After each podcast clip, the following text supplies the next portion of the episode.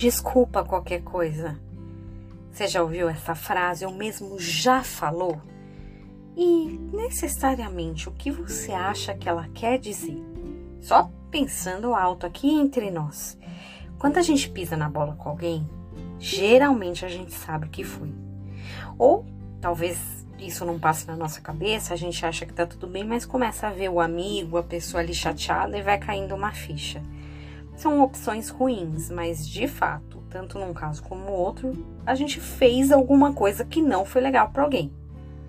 O engraçado é que esse desculpa qualquer coisa vem sempre acompanhado de uma ação bacana, de um dia legal entre amigos, sabe? O amigo vai na sua casa, terminando aquele dia gostoso, ele fala: desculpa qualquer coisa.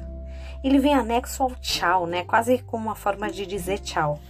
E quem ouve geralmente pensa: será que eu agi diferente? Ele se sentiu incomodado com alguma coisa? Eu não tratei bem esse meu visitante? Para dizer desculpa qualquer coisa? Eu já vi gente até pedindo demissão, sendo bom funcionário e falando desculpa qualquer coisa. É uma frase que dá uma. que traz uma incógnita, né?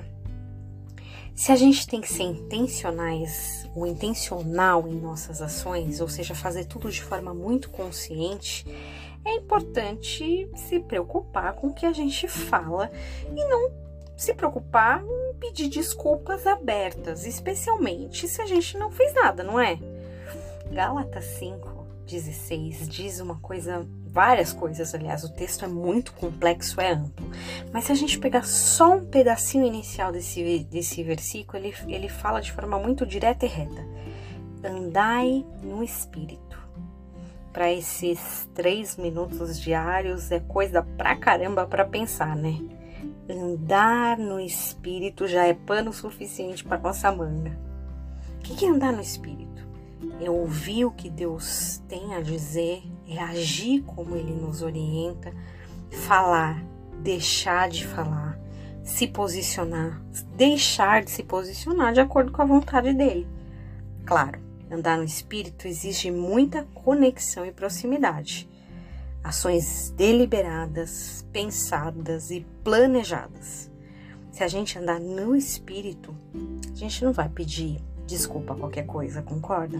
Só quando a gente realmente pisar na bola. Da próxima vez que você sair da casa de alguém, de um trabalho, da companhia de uma pessoa, não fale desculpa qualquer coisa, mas peça ao Espírito Santo que te direcione exatamente o que deve dizer. Quem sabe até abençoar a vida dela.